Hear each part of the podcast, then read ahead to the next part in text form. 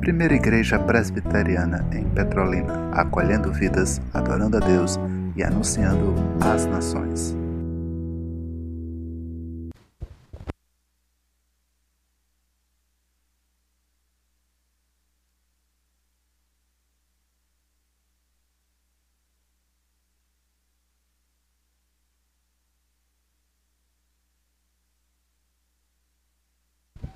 Som. As minhas ovelhas ouvem a minha voz. Quem disse isso? O nosso Supremo Senhor e grande Salvador Jesus Cristo. E ele prosseguiu dizendo: Eu as conheço e elas me seguem. Quem disse isso, Vinícius? O nosso Supremo Senhor e grande Salvador Jesus Cristo. E ainda fechou com chave de ouro: Eu lhes dou a vida eterna. Não foi isso, Igor? E ninguém as arrebatará das minhas mãos. Louvado seja o seu santo nome. Meus irmãos, abramos a Escritura Sagrada, iniciaremos a nossa série, O Deus que se revela e intervém, conheça-o. E leremos alguns versículos neste primeiro momento. O primeiro versículo da Bíblia, ele se encontra no primeiro livro do Antigo Testamento, Gênesis. Gênesis, o primeiro capítulo, tão fácil, não é? Gênesis, o primeiro capítulo. O primeiro versículo, assim se encontra a palavra do Senhor.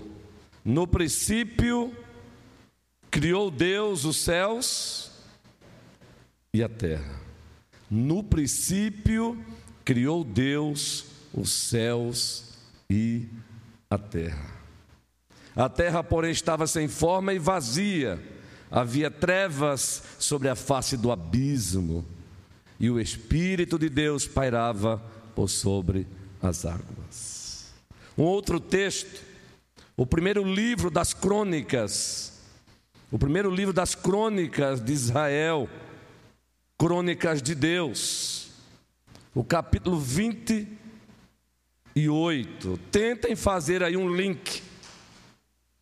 Tentem Percebam a conexão que existe entre esses versículos que serão que já estão sendo lidos. Gênesis, o primeiro capítulo, o primeiro versículo, no princípio criou Deus os céus e a terra. Agora, o primeiro livro das crônicas de Israel, Crônicas de Deus, o capítulo 28. O que é que diz o texto aí? Nossos irmãos estarão aí projetando Apenas o versículo 8. Assim se encontra o texto.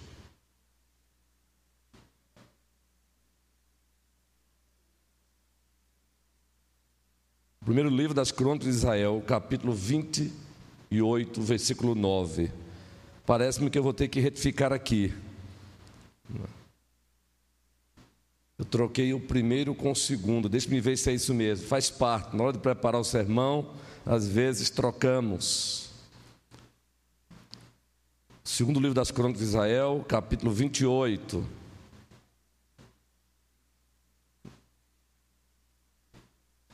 Eu troquei mesmo o texto aqui. É o texto onde Davi se dirige a o seu filho Salomão. E ele recomenda que Salomão conheça o Deus de Israel. Não é esse texto ainda não. E ele recomenda que Salomão conheça o Deus de Israel. Não é? Isso, eu que troquei, muito obrigado, prefeito César. Na hora que eu coloquei aqui na minha, no meu esboço, ora, gente, tem um versículo 9 mesmo aqui. A minha visão não está boa mesmo, viu? Tu, meu filho Salomão, Conhece o Deus de teu pai e serve-o de coração íntegro e alma voluntária, porque o Senhor esquadrinha todos os corações e penetra todos os desígnios do pensamento. Se o buscares, ele deixará achar, achar-se por ti. Se o deixares, ele te rejeitará para sempre. O primeiro livro das Crônicas de Israel, capítulo 28, o versículo 9. E de fato está aqui o versículo 9. É coisa da visão mesmo. Um outro texto, o Evangelho de Deus, segundo o apóstolo João, capítulo 17, o versículo 3. E nós encontramos aí uma oração do nosso grande sumo sacerdote, Jesus Cristo. E nessa oração, o que é que ele diz? E a vida eterna é esta: que te conheçam a ti, o único Deus verdadeiro, e a Jesus Cristo, a quem enviaste. Tentem fazer o link. Gênesis, primeiro versículo, primeiro capítulo, primeiro versículo o primeiro livro das crônicas de Israel, Crônicas de Deus, o capítulo 28, versículo 9. O Evangelho de Deus, segundo o apóstolo João, capítulo 17, o versículo 3. Aí vem essa narrativa linda, por aqui a gente vai parar por enquanto. Lucas, capítulo 10. O Evangelho de Deus, segundo Lucas, o capítulo 10. Lucas, o médico amado. Lerei para o nosso crescimento a partir do versículo 38. Indo eles de caminho, entrou Jesus num povoado, e certa mulher, chamada Marta, hospedou na sua casa. Tinha ela uma irmã chamada Maria e esta quedava-se assentada aos pés do Senhor, a ouvir-lhe os ensinamentos. Marta agitava-se de um lado para o outro. Percebam aqui agora. Agitava-se de um lado para o outro, ocupada em muitos serviços. Tem até um livro escrito para as mulheres, baseado nesse texto. Muito bom esse livro. Então se aproximou de Jesus e disse: Senhor, não te importas de que minha irmã tenha deixado que eu fique a servir sozinha? Ordena-lhe, pois, que venha ajudar-me. Os especialistas que conseguem perceber a emoção de quem está falando percebe aqui, descreve aqui que Marta não está aqui com emoção tranquila, não, ela está um pouco agitada mesmo. Respondeu-lhe o Senhor: Marta, Marta, Marta, Marta, andas inquieta e te preocupas com muitas coisas. Entretanto, pouco é necessário, ou mesmo uma só coisa. Maria, pois, escolheu a boa parte, e esta não lhe será tirada. Meus irmãos e minhas irmãs, vocês que estão nos acompanhando pelos nossos canais, com que ou com quem tu tanto te ocupas? Assim iniciamos este sermão. Iniciamos com esta pergunta: Com que ou com quem tu tanto te ocupas? Todos nós nos encontramos ocupados. Mas a pergunta é: com que ou com quem? Principalmente, nós nos encontramos, nos encontramos ocupados.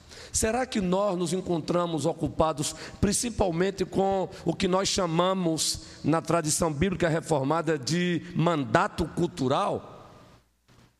Vocês já ouviram com certeza falar no mandato cultural. É uma linguagem mais, é uma linguagem que quem usa com frequência são as igrejas reformadas.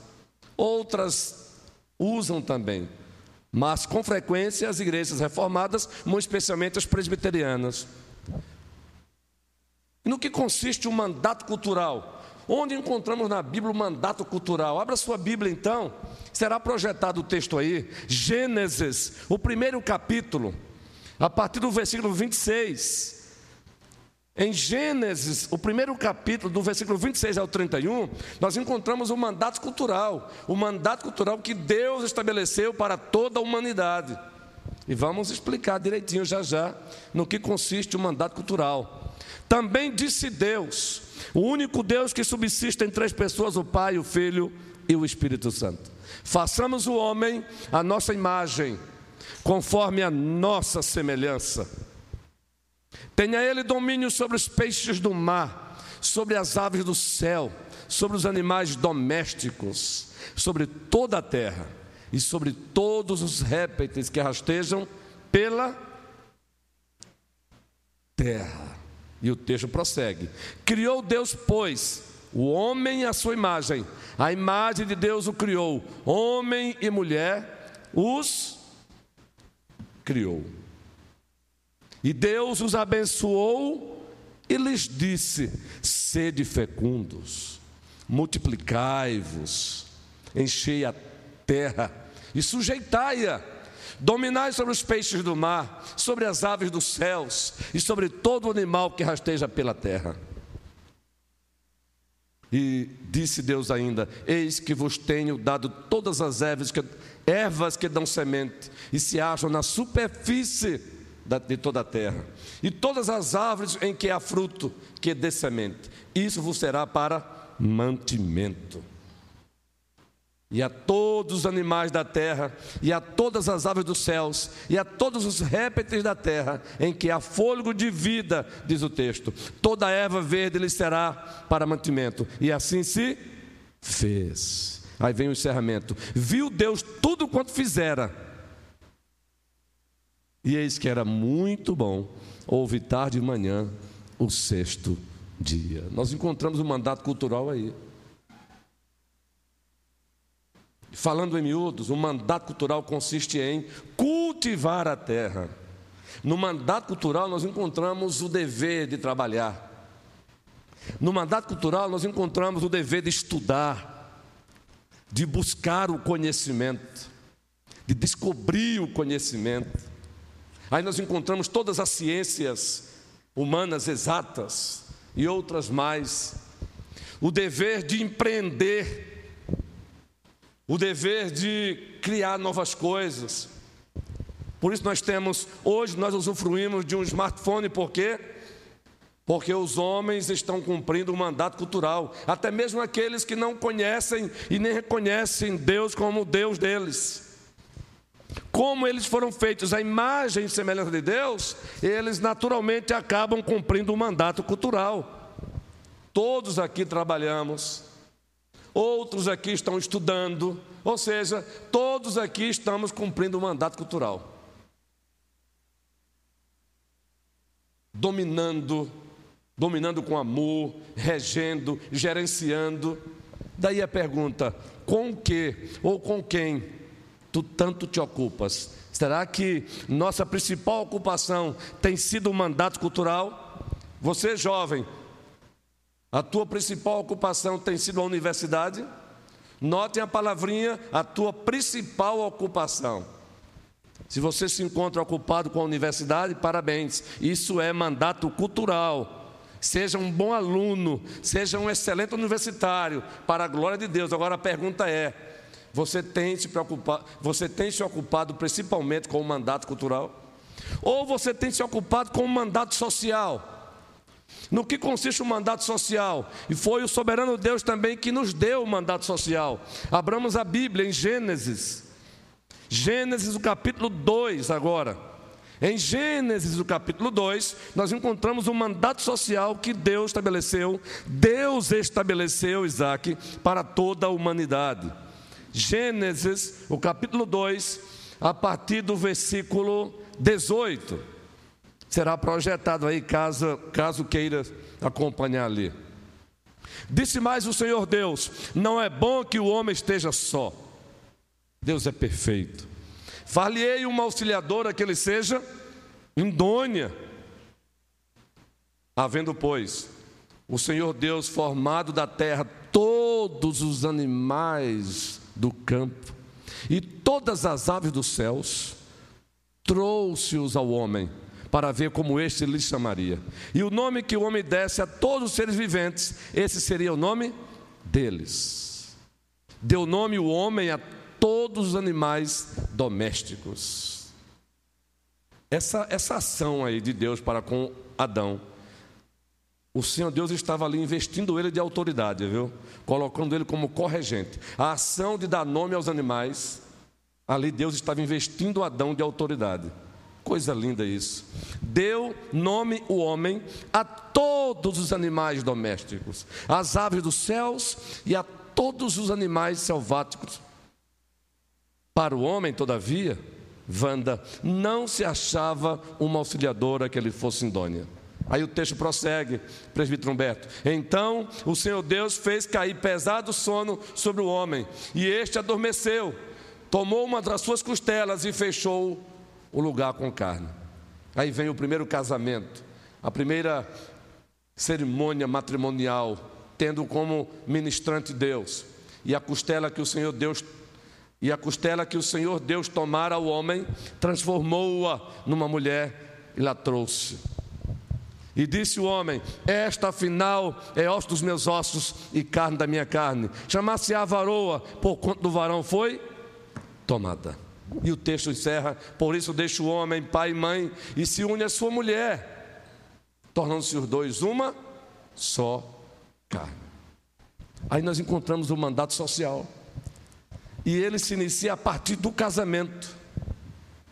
Ele tem início a partir do laço matrimonial, a união entre um homem e uma mulher. E a partir daí temos a família, a família nuclear, a família estendida. E a partir daí nós temos a sociedade, nós temos os amigos, as amigas. No mandato social, nós temos o um mandato para nos sociabilizarmos, para nos relacionarmos com o outro para sairmos de onde estamos em direção ao outro. Carmelita, com que ou com quem tu tanto te ocupa? Será com o mandato social? Será que a nossa principal ocupação tem sido a vida conjugal? Se você tem se ocupado com a vida conjugal, beleza. A pergunta é: essa tem sido a tua principal ocupação? A relação com seus filhos. Se você tem se ocupado muito com seus filhos, maravilha, beleza. A pergunta é: a tua principal ocupação tem sido com os filhos? E aí vamos aplicando. Tem sido com os amigos, com as amigas. Esse é o mandato social. A nossa principal ocupação tem sido com o mandato cultural, e aí já demos um exemplo aqui para quem estuda a universidade, ou pode ser a minha empresa, ou pode ser o meu trabalho, ou tem sido com o mandato social, pode ser o meu casamento, família, filhos, amigos. Meus irmãos, todas essas tarefas que são encontradas no mandato cultural, bem como no mandato social, são tarefas boas, são tarefas legítimas. Pois o triuno Deus, o Pai, o Filho e o Espírito Santo, nos trouxe à existência para também nos engajarmos com essas coisas. Elas são boas, elas são legítimas. Todavia, nós estaremos encrencados caso essas tarefas estejam sendo a nossa principal ocupação. Entenderam? É bom que nos encontremos ocupados com o mandato cultural. Ainda bem, por isso temos o privilégio hoje de fazer uma ligação para um amigo que está em Portugal, porque o mandato cultural está sendo cumprido. Que coisa boa, que maravilha. Todavia, se essas tarefas que são encontradas no mandato cultural, bem como no mandato social, se elas estão sendo a nossa principal ocupação, nós estamos encrencados. E sabe com quem? Com aquele que nos trouxe à existência, o Criador dos céus e da terra. Mas, pastor, o senhor não acabou de dizer que foi ele mesmo que estabeleceu o mandato cultural? Sim, e prossigamos cumprindo o mandato cultural. Jovem, tu estás fazendo direito, continue fazendo e estude para ser um dos melhores advogados, acima de tudo para a glória de Deus. Agora a pergunta é: fazer direito está sendo a tua principal ocupação? Se for, você está encrencadíssimo. E se ao fazer isso, você está pouco a pouco se distanciando do teu Criador, você está encrencadíssimo. Entendeu agora aí? Agora aplique isso em outras áreas da vida. Deus te vocacionou, isso faz parte da ordem da criação, para ser um empreendedor. Ei, nem, Deus não chamou todo mundo para ser empresário. E ainda bem, Deus seja louvado por isso. Mas Ele chamou alguns para o empresariado. Então, se você é um desses, continue e sendo um empresário mesmo referencial. Continue prosperando. Agora a pergunta é: a tua principal ocupação tem sido com a tua empresa? Ao ponto de a tua empresa tirar você da presença daquele que te trouxe à existência, então você está encrencado. Não é comigo, não, é com ele, o Criador dos céus e da terra. E por que está encrencado? Porque acima do mandato cultural, e nele nós encontramos coisas boas e legítimas, Luísa, acima do mandato social, Joelso querido e muito amado, acima do mandato social, onde encontramos a família, a vida conjugal, existe um mandato supremo e a, nós chamamos de mandato espiritual. Abramos a Bíblia Sagrada em Gênesis, novamente o primeiro capítulo, o versículo 26. O que é que diz o texto aí? Gênesis, o primeiro capítulo, versículo 26. Façamos o homem a nossa imagem, conforme a nossa semelhança. Só até aí mesmo. Façamos o homem a nossa imagem, conforme a nossa semelhança. Deus fez o homem a sua imagem e semelhança para quê? Para, além de cumprir com o mandato cultural, para, além de cumprir com o mandato social, acima de tudo, para ele cumprir com o mandato espiritual, ou seja, para ele se relacionar, acima de tudo e de todos, com Deus. Mandato espiritual é esse. Gênesis, o capítulo 2. Como é bom ter uma equipe maravilhosa dessa, não é? Que maravilha! Deus seja louvado. Gênesis, o capítulo 2. Agora os versículos 16 e 17. Denise. Bom, como é bom vê-la aqui neste dia do Senhor. É? Sempre alegre. Gênesis capítulo 2, os versículos 16 e 17, o que é que diz aí? E o Senhor Deus lhe deu uma ordem, esta ordem, depois que ele criou o primeiro casal o tronco da humanidade. Nós temos uma origem última horizontal. Nós temos o primeiro casal, Adão e Eva. Depois de criá-los, o Senhor Deus o colocou no jardim e disse: E o Senhor deu, deu esta ordem: De toda a árvore do jardim comerás livremente, mas da árvore do conhecimento do bem e do mal não comerás, porque no dia em que dela comeres, certamente morrerás. Isso aqui é mandato espiritual. Olha, aproveitem o que eu criei para vocês, usufruam, mas não se esqueçam, eu estou acima de tudo isso. Eu devo estar para vocês acima de tudo isso. Deleite-se com o que eu criei. Regozijem-se, mas acima de tudo, regozijem-se em mim. Deleitem-se em mim. Obedeçam acima de tudo a mim. Tenham comunhão comigo. Esse é o mandato espiritual. E para que você tenha um reforço, Gênesis capítulo 3, versículo 8. O texto que narra a queda nos dá uma, uma pérola. Porque o texto que narra a queda dos nossos pais Adão e Eva nos oferece uma pérola. Ele narra que Deus se relacionava com o homem. Gênesis capítulo 3, versículo 8 apenas. Quando ouviram a voz do Senhor Deus, que andava no jardim pela viração do dia. Notaram aí, presbítero José, querido, que andava pela viração do dia, quando ouviram a voz do Senhor, presbítero Moisés. Ou seja, isso pressupõe, sabe o que? O Senhor fazia isso com frequência. Objetivo: comunhão com o homem, encontro pactual com o homem. Mas dessa vez, Dessa vez o homem estava agora caído em desobediência. Mas o que nos chama a atenção é isso: que andava, ouviram a voz do Senhor Deus, que andava no jardim pela viração do dia. Isso aí é mandato espiritual.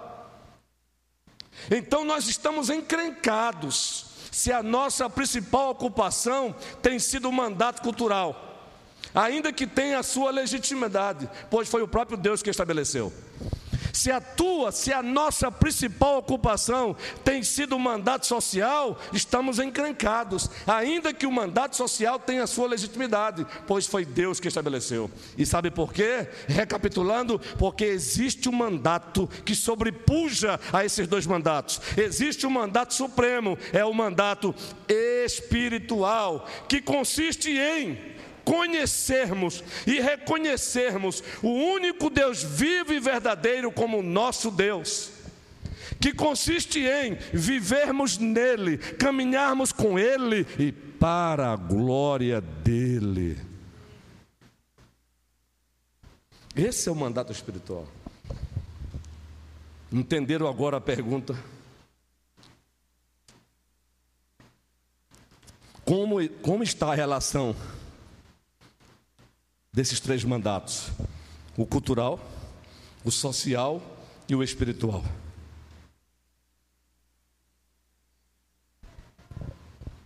Daí a razão do nosso tema: o Deus que se revela e intervém. Conheçam.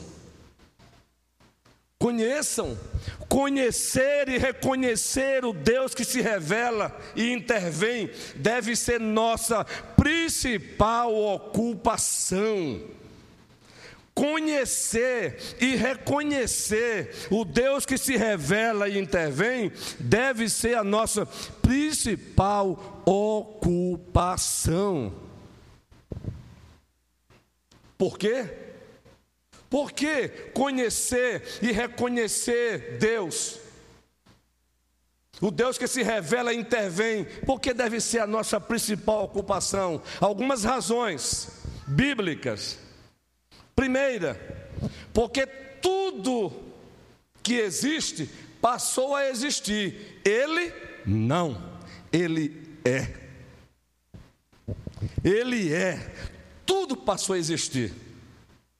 Mas ele não. Ele é. Ele é de eternidade a eternidade o que ele diz ser.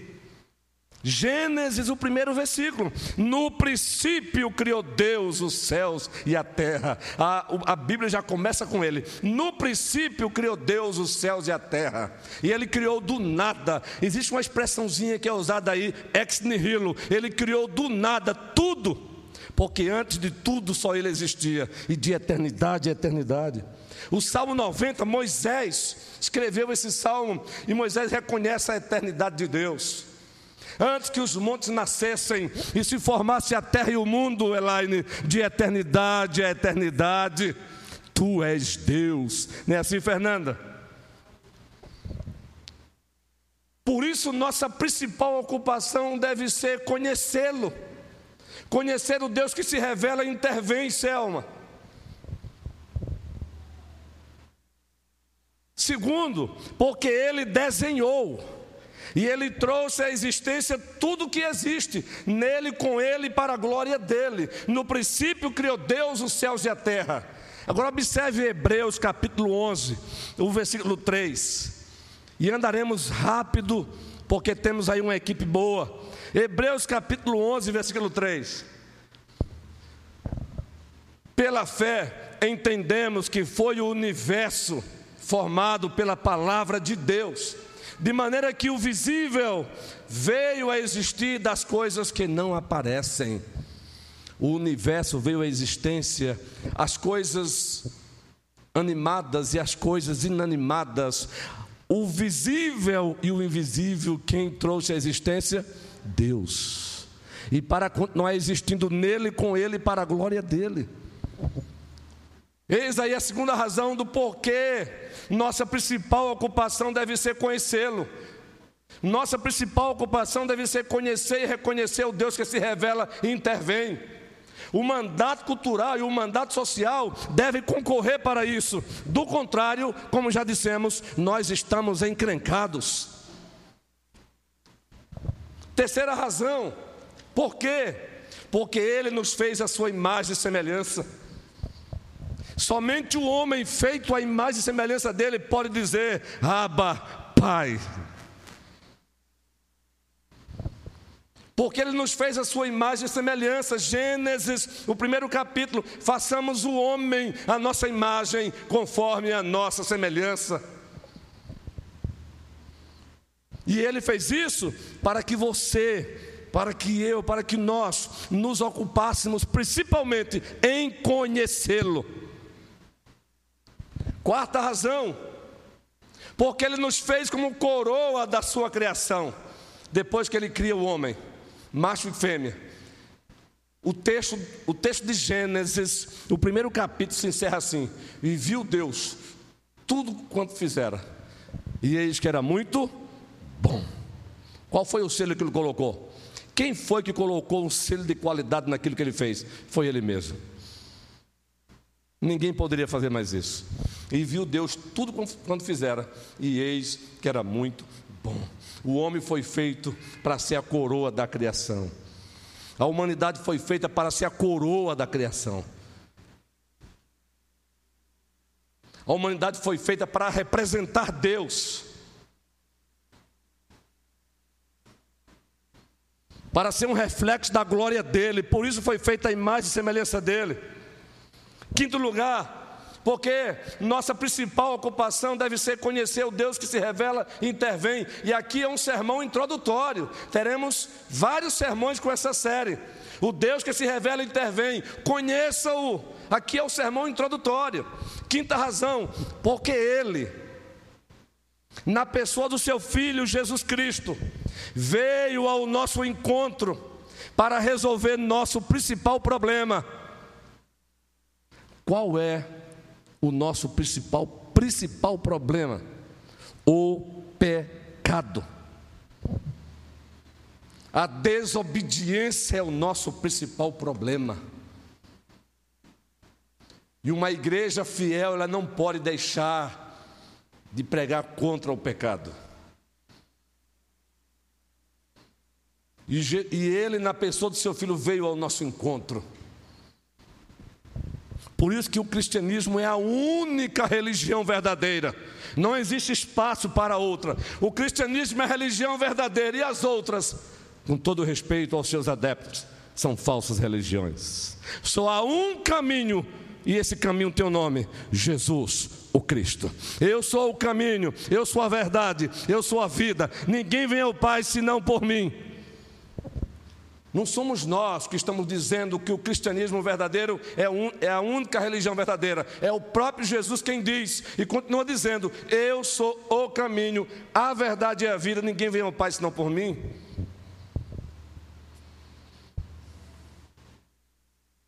Na primeira carta do apóstolo João, capítulo 3, só vou apenas fazer uma paráfrase do Oravante, uma paráfrase do texto. João está dizendo: todo aquele que vive na prática do pecado não nasceu de Deus. Olha só, isso é forte. Todo aquele que vive na prática do pecado não nasceu de Deus.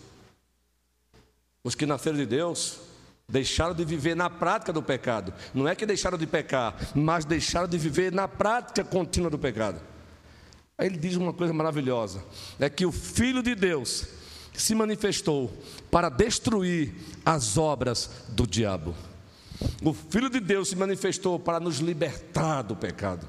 João capítulo 8. Se o Filho vos libertar, verdadeiramente sereis livre. A verdadeira liberdade só pode ser usufruída em Cristo Jesus. Essa tal liberdade que o mundo diz ter é areia movediça, é falácia pura. A verdadeira liberdade só pode ser usufruída na pessoa de Cristo Jesus. Sexto lugar, porque nossa principal ocupação deve ser conhecer o Deus que se revela e intervém. Porque Jesus Cristo nasceu, Jesus Cristo viveu, Jesus Cristo morreu e Jesus Cristo ressuscitou para que usufruíssemos da verdadeira vida, a vida abundante. João 10, 10. Ele disse: Eu vim para que tenham vida e vida com abundância. Sétimo lugar, por quê? Sétimo e último lugar, por quê? Porque ele garantiu para os seus, ele garantiu para aqueles que se, que se ocupam principalmente em conhecê-lo e em viver para Ele, Ele garantiu um jardim perfeito e eterno no porvir. Apocalipse 21 descreve esse jardim eterno, Apocalipse 22 descreve esse jardim eterno. Mas vamos citar aqui um texto bem conhecido, João capítulo 14, o Evangelho. Ele está fazendo ali um, um discurso de despedida, a despedida da sua presença física. Mas ele não quer deixar os seus discípulos tão perturbados assim, porque estavam. Aí ele ousa, aí ele decide consolá-los assim: Não se turbe o vosso coração, credes em Deus, credes também em mim. Na casa do meu pai há muitas moradas. Se não fosse assim, eu vos teria dito: Vou preparar-vos lugar. Talitas, no plural, tem, temos duas aqui. Vou preparar-vos lugar. Para onde eu for, estejais vós também. E quando eu for e preparar-vos lugar, eu voltarei, disse ele. E para onde eu for, ou para onde, onde eu estiver, vocês também estarão. Por isso, nossa principal ocupação deve ser conhecê-lo e reconhecê-lo. Essa deve ser a nossa principal ocupação. Conhecer e reconhecer o Deus que se revela e intervém. Deus não é nota de rodapé para mim, Deus não, jamais será nota de rodapé para você. Ele tem que ser o que ele é na tua vida: o Alfa, o Ômega, o primeiro, o último. Ele tem que ser o teu tudo. Cumpra o mandato cultural, prossiga cumprindo, mas acima de tudo o mandato espiritual. Cumpra o mandato social, mas acima de tudo o mandato espiritual. Cristo disse que não é possível servir a dois senhores. Ou você serve integralmente a um e aborrece o outro. Não existe neutralidade. E aí encerramos citando o nosso catecismo. É um documento das igrejas presbiterianas. E assim encerraremos o sermão. A pergunta 104: Quais são os deveres exigidos no primeiro mandamento? Os deveres exigidos no primeiro mandamento são conhecer e reconhecer Deus como o único Deus verdadeiro e nosso Deus, adorá-lo, glorificá-lo como tal pensar nele, meditar nele, lembrar-nos dele, altamente apreciá-lo, honrá-lo, adorá-lo, escolhê-lo, amá-lo, desejá-lo e temê-lo. O que mais? Crer nele, confiando, esperando, deleitando-nos e regozijando-nos nele. Ter zelo por ele, invocá-lo, dando-lhe todo louvor e agradecimento prestando-lhe toda a obediência e submissão do homem todo, ter cuidado de o, de o agradar em tudo, e tristeza quando ele é ofendido em qualquer coisa, e andar humildemente com ele. Que maravilha! Portanto, meus irmãos e minhas irmãs, que a nossa principal ocupação prossiga sendo, se já é, conhecer e reconhecer o Deus que se revela e o Deus que intervém. Que o mandato cultural esteja subordinado a isso. Que o mandato social esteja subordinado a isso. Isso significa